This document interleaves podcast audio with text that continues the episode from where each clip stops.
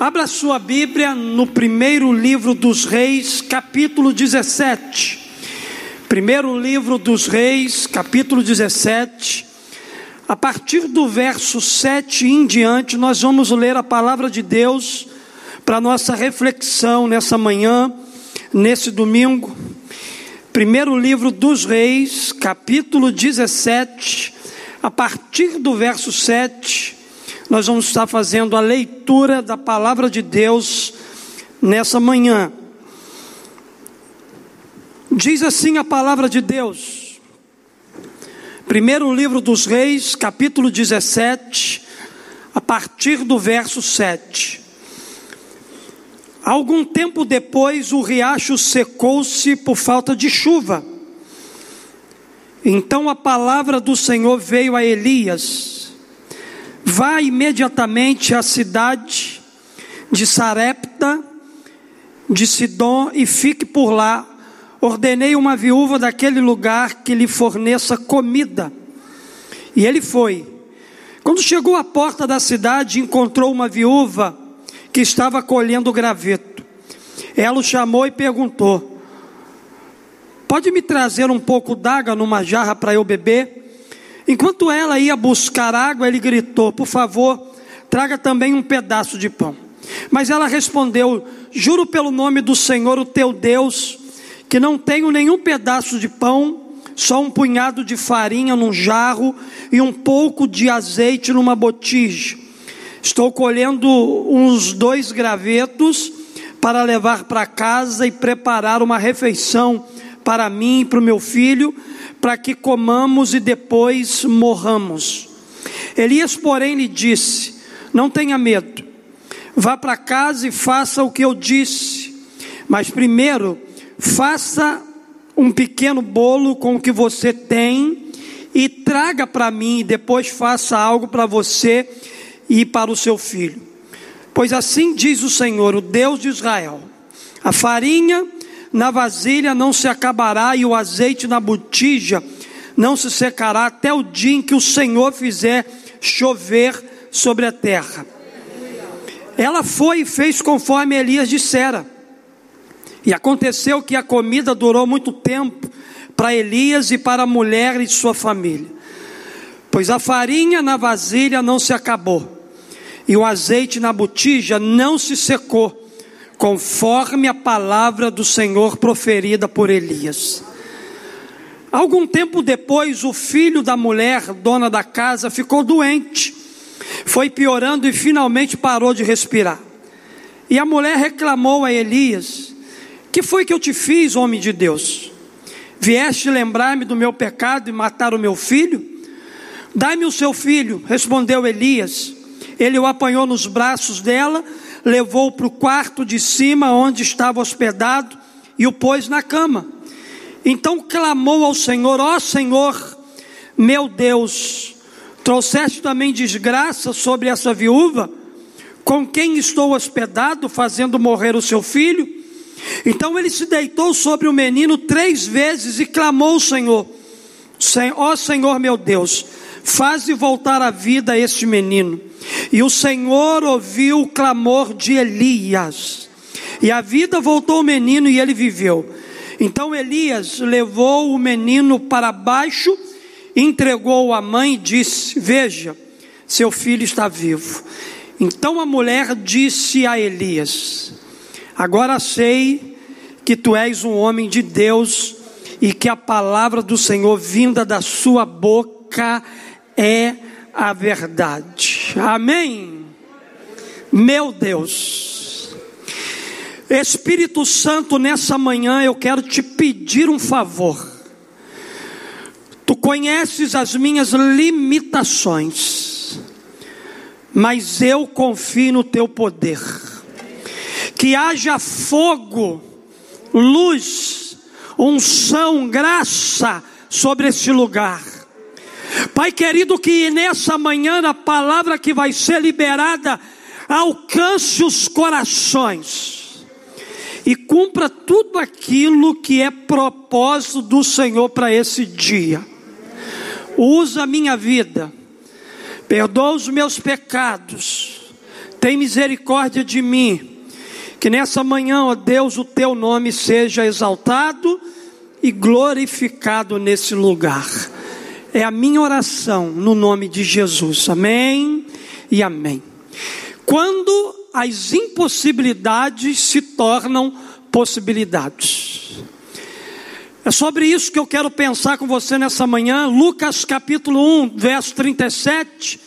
A Bíblia diz assim: Porque para Deus nada é impossível. Vamos lá? Pois nada é impossível para Deus. Mais forte. Pois nada é impossível para Deus. Uma das coisas que mais vemos em nossos dias são pessoas insatisfeitas com o que têm vivido. Não no sentido de querer melhorar, mas no sentido de viver reclamando com o que tem acontecido com a sua própria vida. Frases como: vamos pular 2020, 2021, vamos cancelar esses anos, são frequentemente ditas por nós e por pessoas que caminham também ao nosso lado. Mas será que realmente estes são anos desperdiçados em nossa vida? Será que de fato a gente precisa pegar 2020 e 2021 e riscar ele do mapa, riscar ele da nossa agenda? Para começar essa mensagem nessa manhã, essa reflexão, eu quero deixar bem claro para você que não. Eu acredito que 2020 ou em 2021 não é um ano para a gente poder apagar da nossa memória. Ainda que tenha sido ou esteja sendo ano difícil, como o ano de 2021, como foi o ano de 2020, eu entendo que nada é por acaso e que tudo tem um propósito. Por mais que sejam dias desafiadores, isso não deixa Deus menos soberano sobre tudo aquilo que nós temos vivido. Talvez algumas coisas não saíram da forma como você e eu gostaríamos, mas isso não significa um abandono de Deus. Isso não significa que Deus deixou de te amar. Isso não significa dizer que Deus ele virou as costas para os momentos difíceis que você estava vivendo. Ele está presente na sua vida. Ele esteve com você em 2020, ele está com você 2021. Não importa o que você viveu, não importa o que você está vivendo, Deus ele está presente com você todos os momentos da sua vida. O Senhor está ao seu lado em todo o tempo e em todas as situações, nos ajudando a atravessar o deserto da nossa vida. Então, queridos, eu quero dizer para você o seguinte: não desperdice seus dias pensando que você não tem, pensando no que você não tem, mas celebre a Deus pelo que Ele tem feito na nossa vida. É importante, queridos, a gente frisar uma verdade. A verdade é que todas as nossas impossibilidades, elas se tornam possibilidades diante de Deus. O texto que nós acabamos de ler comprova essa verdade para nós. Aquela mulher de Sarepta estava vivendo um tempo de impossibilidades.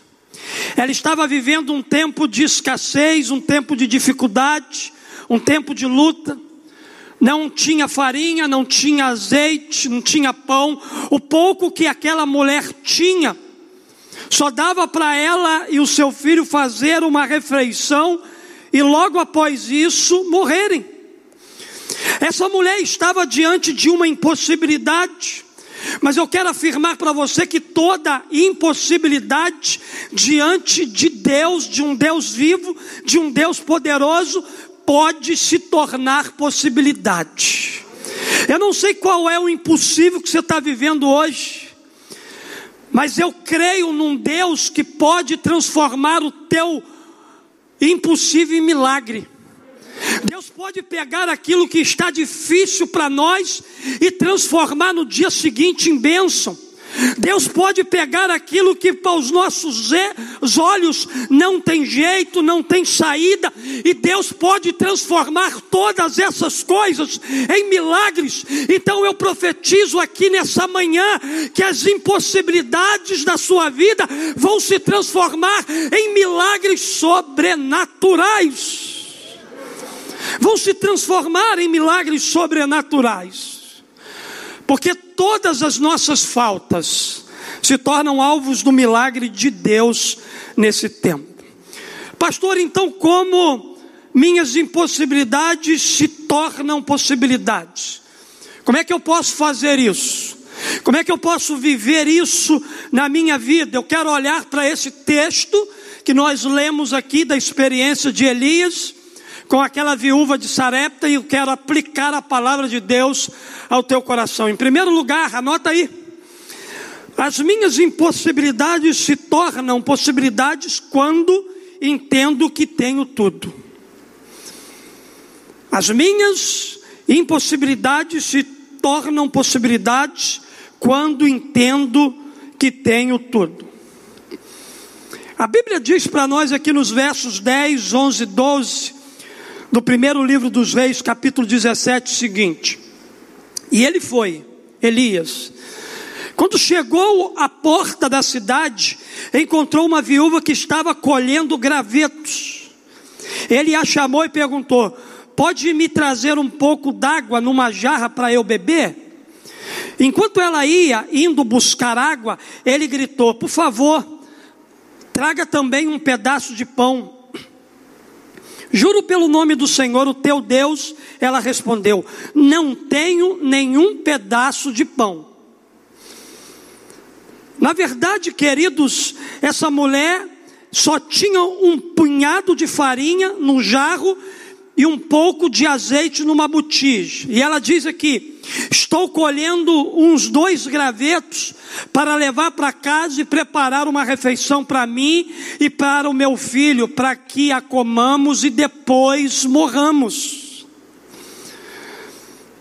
Aos olhos daquela mulher de Sarepta, ela não tinha nada, mas faltou o entendimento para ela que ela tinha alguma coisa.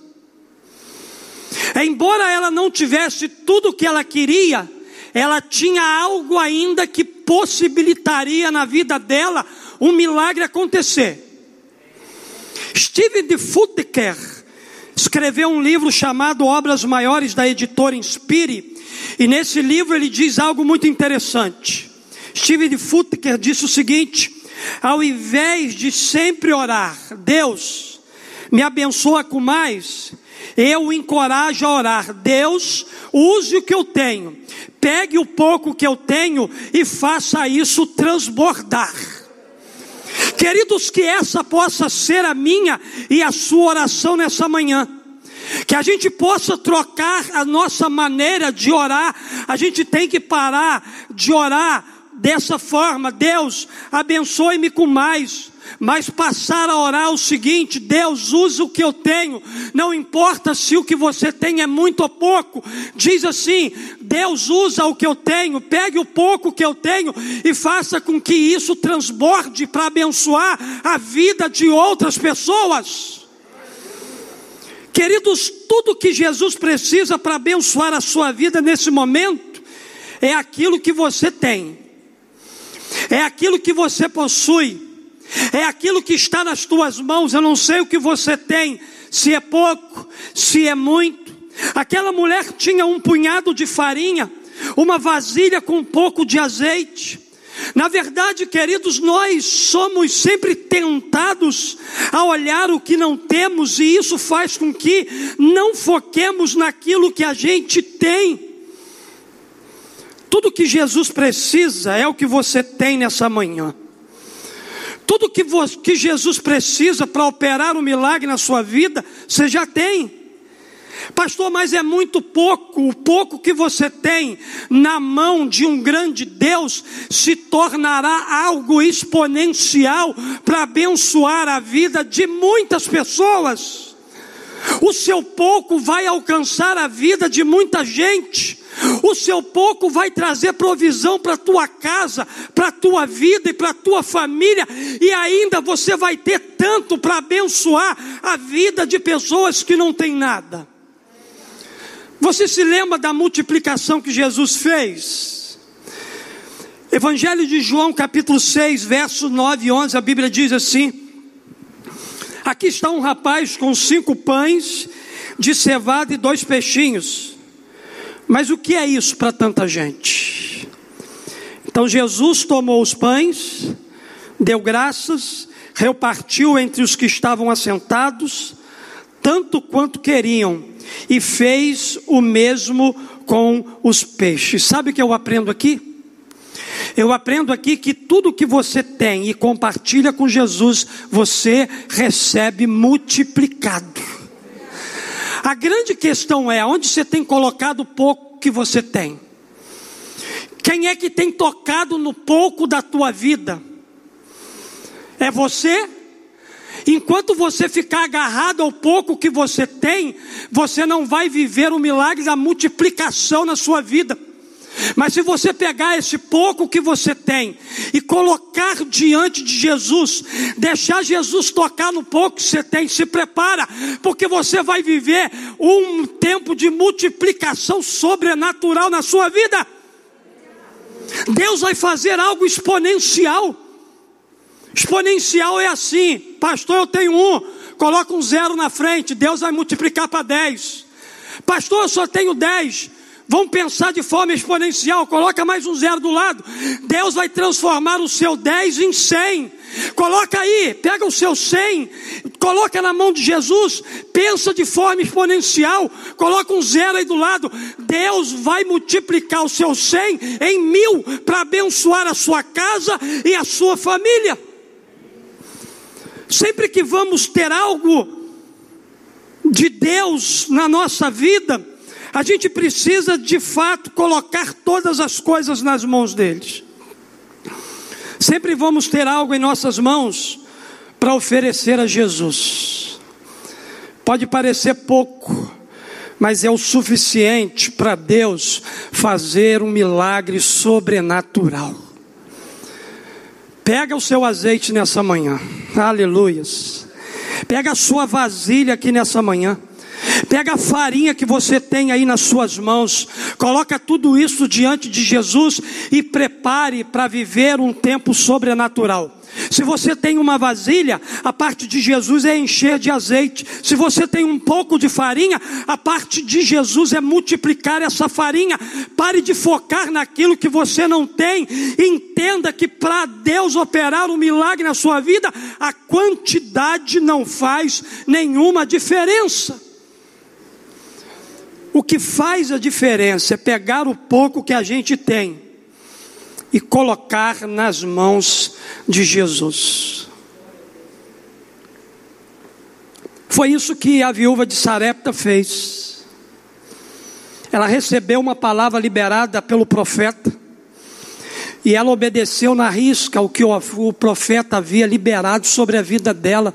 E ela viveu um tempo de multiplicação, vivendo no ambiente de escassez. Nessa manhã, queridos, eu não sou Elias, mas eu sou um profeta de Deus. Pega o que você tem aí, pega aquilo que é pouco na sua vida e coloque nas mãos de Jesus, e você vai viver, viver num tempo de escassez a maior multiplicação da sua vida a maior multiplicação da sua vida você vai viver nesse tempo. Mas também, queridos, uma segunda verdade eu aprendo. Eu aprendo que as minhas impossibilidades se tornam possibilidades quando valorizo o processo e não o resultado final. Aquela mulher estava envolvida num processo de Deus na vida dela. O verso de número 13 vai dizer o seguinte: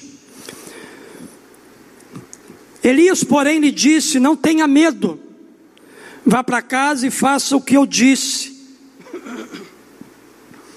Mas primeiro faça um pequeno bolo com o que você tem e traga para mim.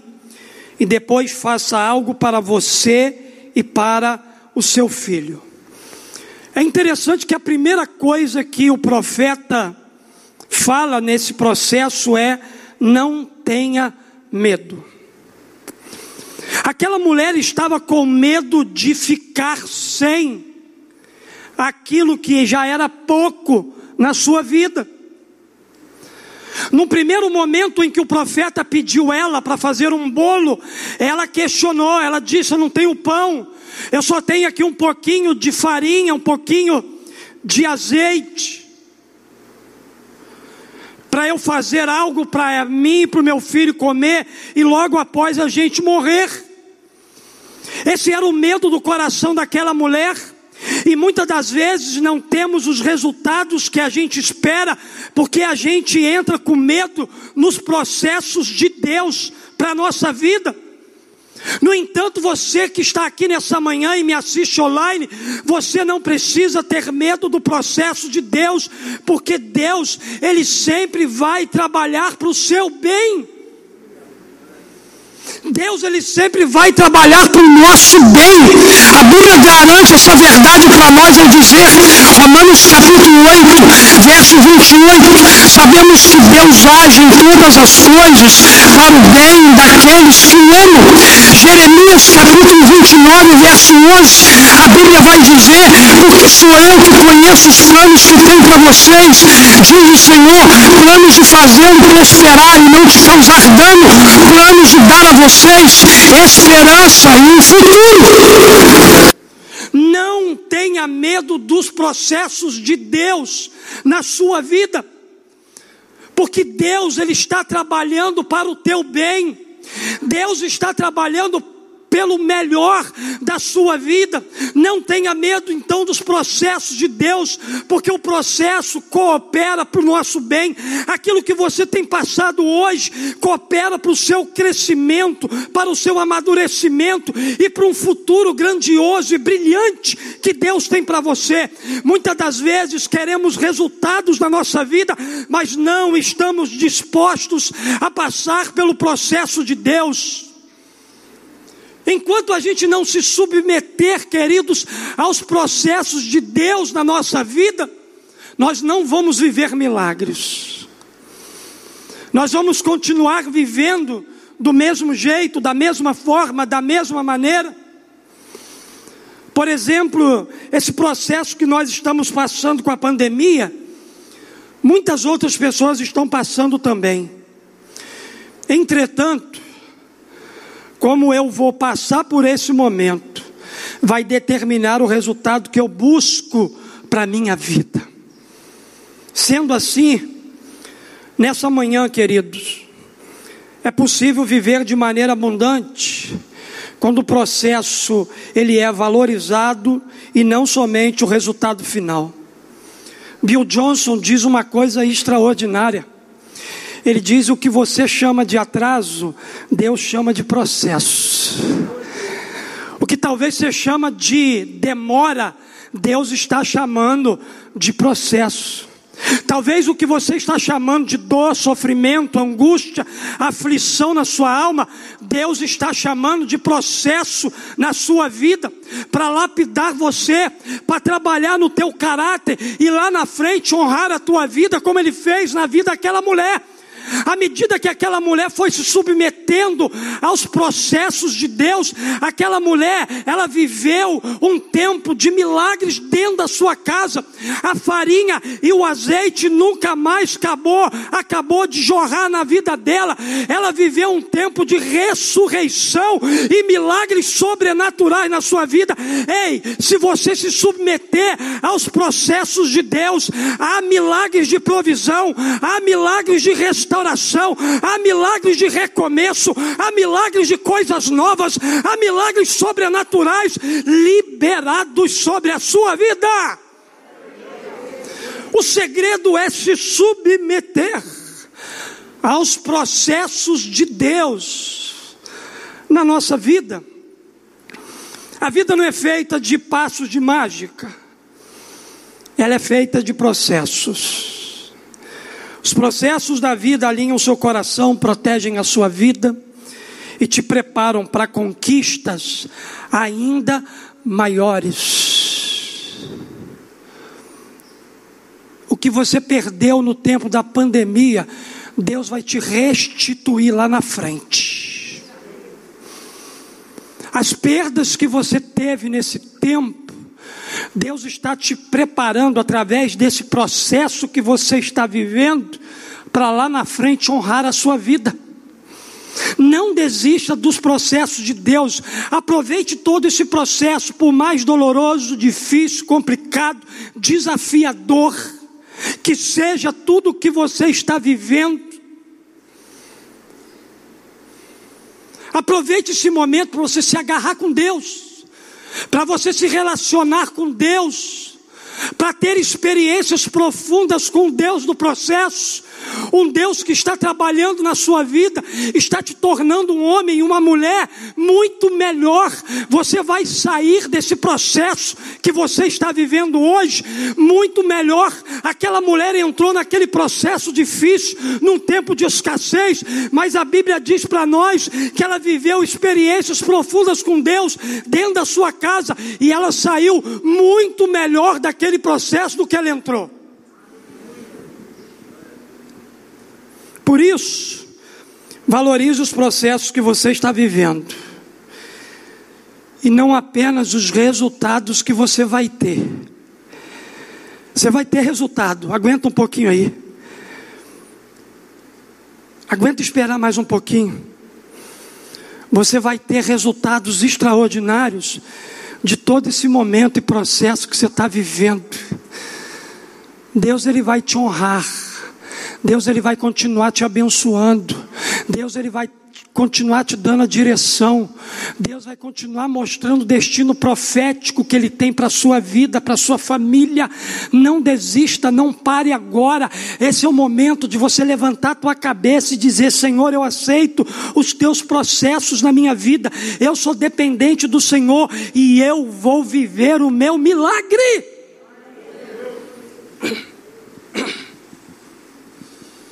Terceira coisa,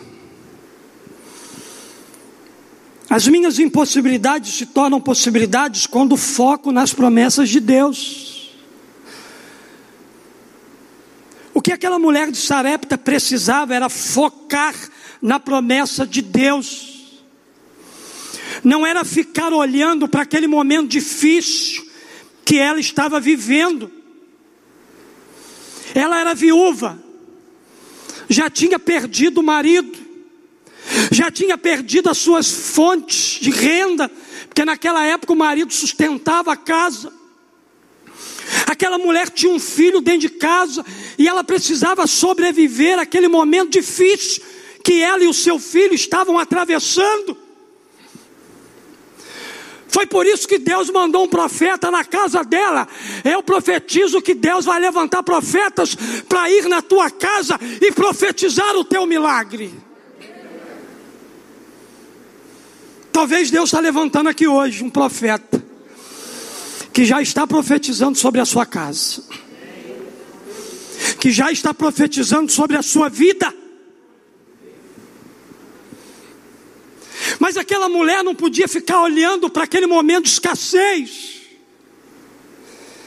Olha só o que diz aqui o verso 14, 15 e 16.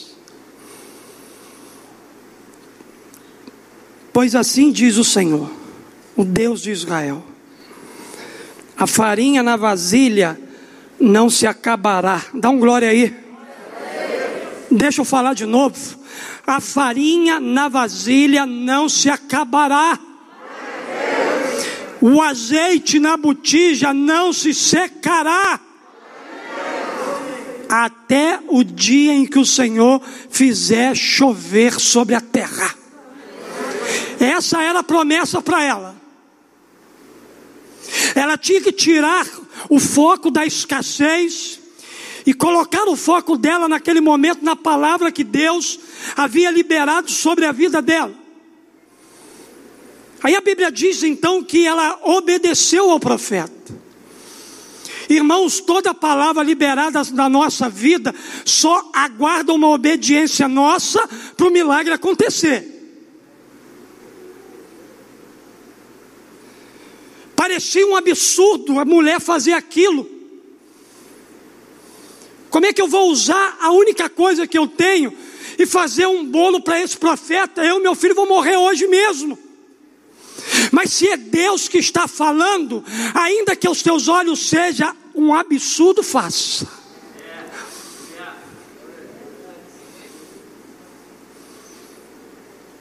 Todo milagre precede obediência. Tá certo, não tá? Que eu falei aqui? Tá, Elias? Tá, profeta Elias? Quer viver um milagre? Hum. Mais à frente? Obedeça agora. A Bíblia diz: ela foi e fez conforme Elias lhe disse. E aconteceu que a comida durou muito tempo, aleluias para Elias e para a mulher e sua família, pois a farinha na vasilha não se acabou e o azeite da botija não secou, conforme a palavra do Senhor proferida por Elias.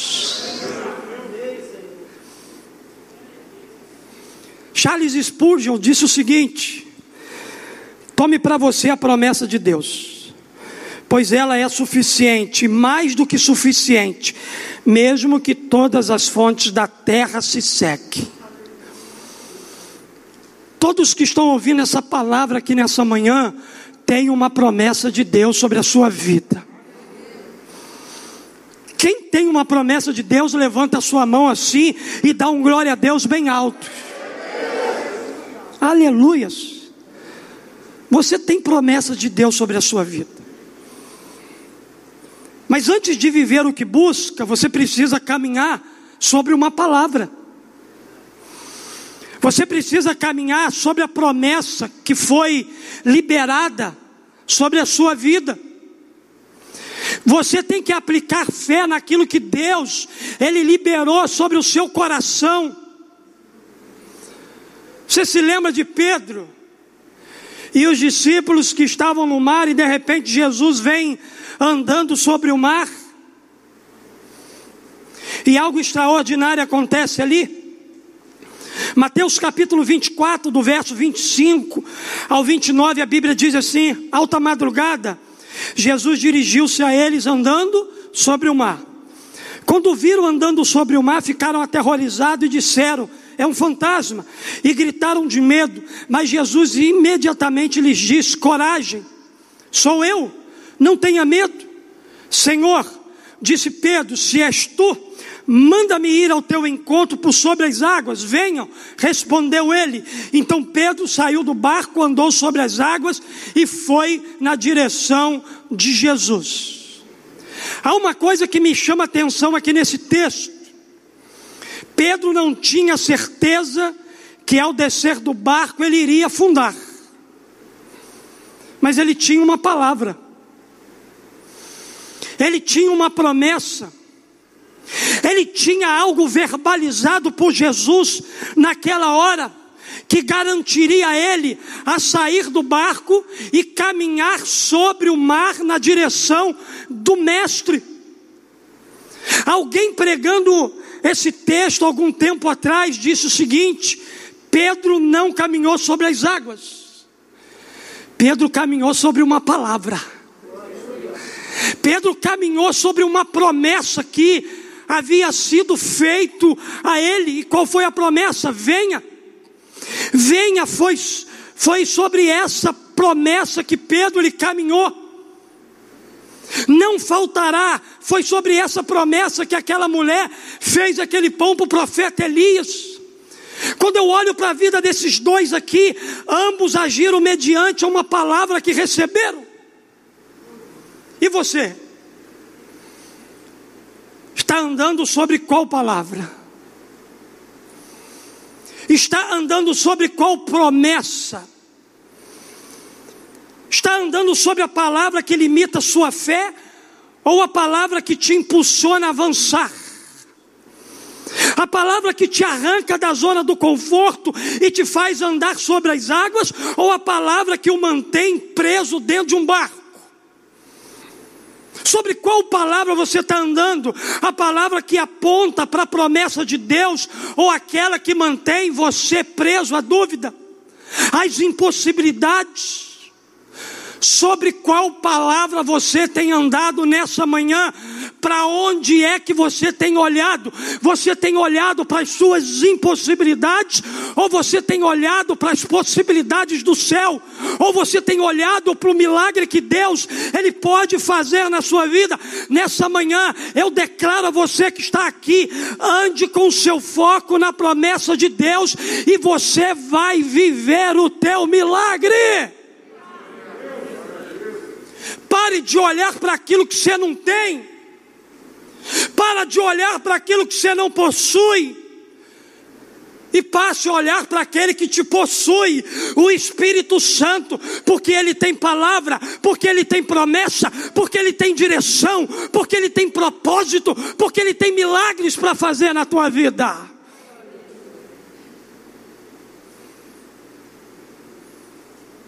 Quarta verdade que eu aprendo com esse texto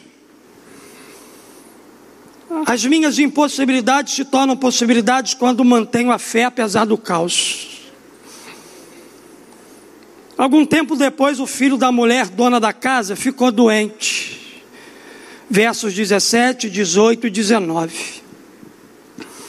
Foi piorando e finalmente parou de respirar. E a mulher reclamou a Elias: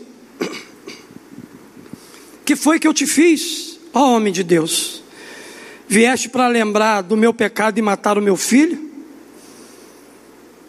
Não é fácil, mas é possível manter a ótica da fé em dias de caos. Juliana Paixão, estou vendo você sentadinha aqui. Eu sei que não tem sido fácil para você, para o Gael, viver esse tempo com a perda do seu esposo. Mas é possível, querida, você viver, manter a sua fé, apesar da tua dor, apesar da tua adversidade, apesar das lágrimas que rolam do teu rosto, apesar da tristeza que o Gael sente de não poder estar perto do pai biológico, mas você tem uma missão extraordinária na vida do teu filho, aproximá-lo cada vez mais do Pai do céu. Ainda que o humano falhe, nos deixe, parta para a eternidade por causa da morte, o divino está presente. O divino não se afasta da gente em nenhum momento. Papai está cuidando de você, Juliana. Papai está cuidando do pequeno Gael. Deus está sustentando essa família em meio a esse momento de caos. Mantenha a fé apesar do caos, apesar da dor, da tristeza.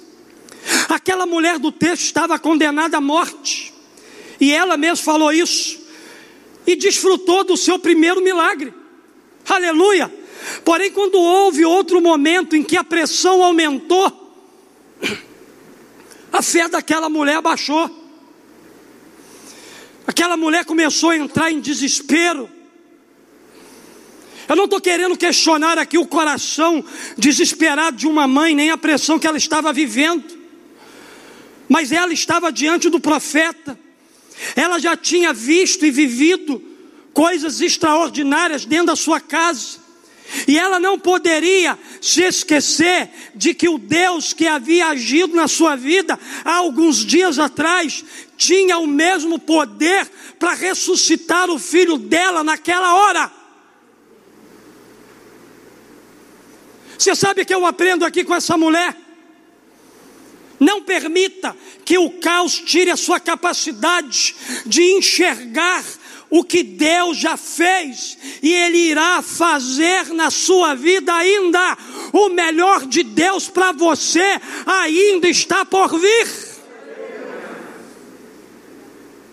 Não permita, queridos, que o caos desse momento roube de nós a capacidade de um Deus que age a despeito de qualquer coisa ele é soberano, Ele é Deus, Ele é Senhor, e Ele sabe o que é melhor para cada um de nós em cada fase da nossa vida. Essa pandemia não pode ser o balizador como a gente vai viver o nosso futuro. Você não é definido pelas dores dessa pandemia. Você não é definido pelos problemas e lutas que você está vivendo agora. Não são os problemas, não são os sofrimentos, não são as perdas, não são as dores, não são as lutas, não são as dificuldades que definem quem você é. Quem define quem você é, Jesus. Você é filho amado e amada do Senhor. Papai te ama de maneira sobrenatural. Você é alcançado pelo amor e pela graça de Deus todos os dias da sua vida. Essa pandemia não pode ser o balizador de como nós vamos viver. Quem é o nosso parâmetro é Deus. Por isso, mantenha sua fé firmada em Deus, mesmo em tempos de adversidade.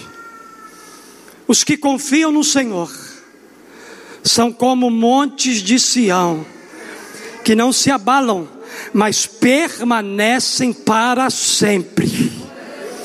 Eu profetizo que esse momento que você está vivendo está gerando dentro de você alguém semelhante a este monte.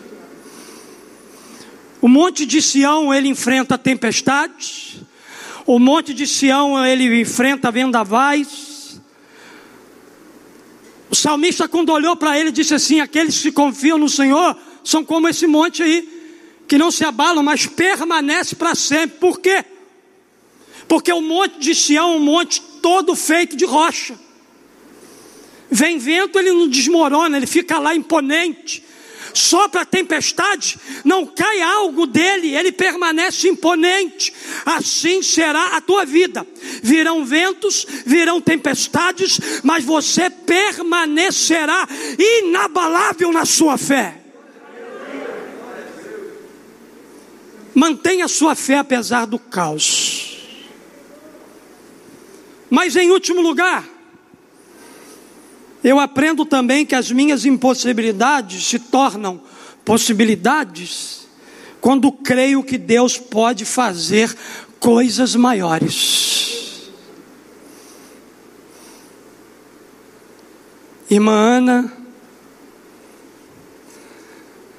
Irmã Ângela, Gael, Cristiano, Juliana, e tantos outros que estão aqui nessa manhã. Deus vai fazer algo maior na vida de vocês. Pode esperar. Pode celebrar isso. Deus vai surpreender vocês com algo extraordinário. Diante de todo aquele caos, o filho da viúva morreu, e agora? A saída sempre vai ser orar. Quando o caos se instala, quando a dor chega, quando a luta aparece, a saída sempre será oração. Diante do caos, Elias orou. Olha aí, nos versos de número 19, 20 e 21. Dá-me o seu filho, respondeu Elias. Ele apanhou no braço dela, levou para o quarto de cima, onde estava hospedado, e o pôs em cima da cama. Então clamou ao Senhor: Ó oh, Senhor meu Deus, trouxeste também desgraça sobre essa viúva com quem estou hospedado, fazendo morrer o seu filho? Então ele se deitou sobre o menino três vezes e clamou ao Senhor: Ó oh, Senhor meu Deus, faze voltar a vida a este menino. E qual foi o resultado? O Senhor ouviu o clamor de Elias e a vida voltou ao menino e ele viveu. Versos de número 22, 23 e 24.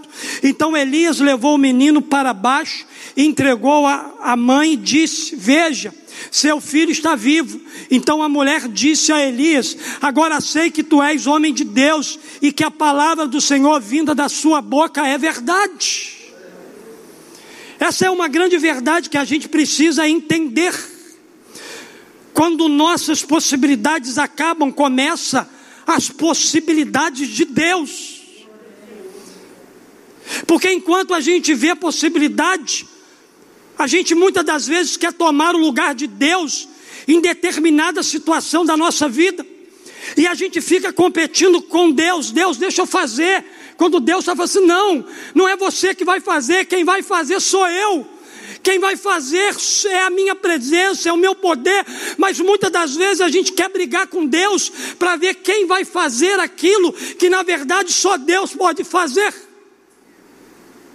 Então Deus permite que as nossas possibilidades se esgotem, elas acabem, sabe para quê?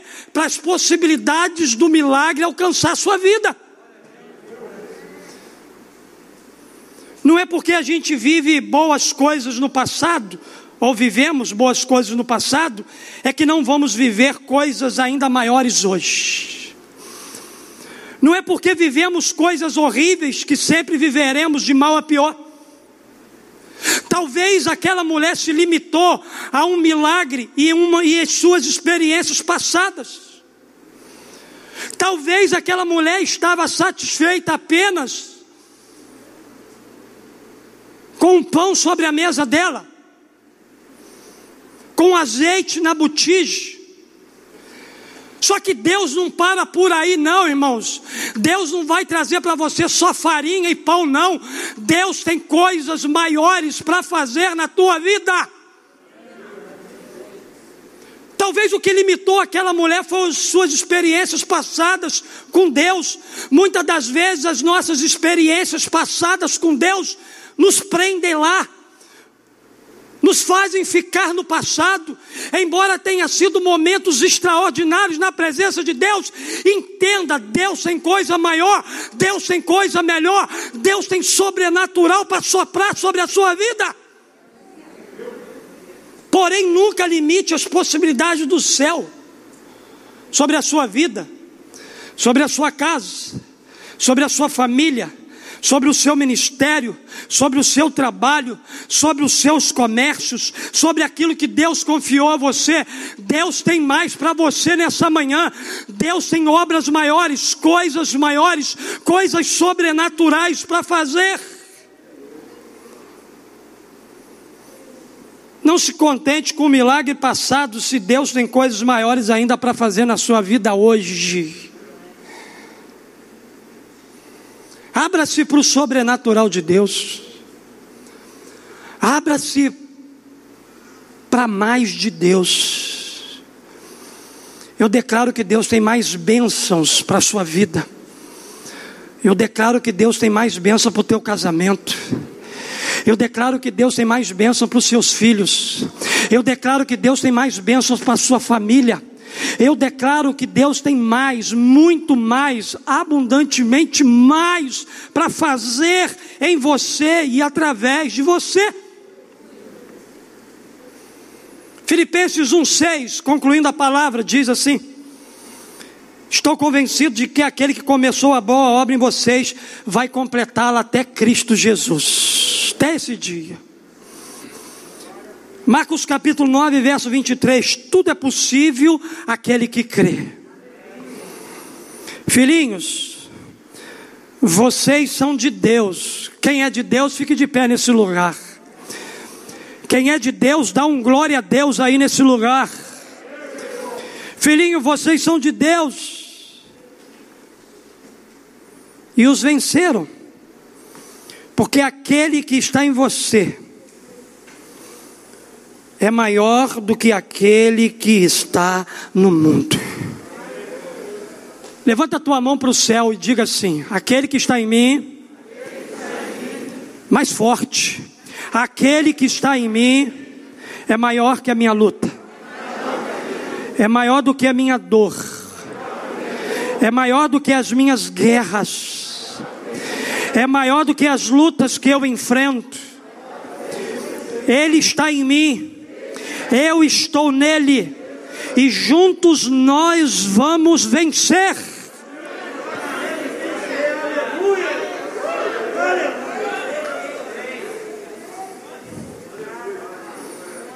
Celebre e adore ao Senhor nessa manhã.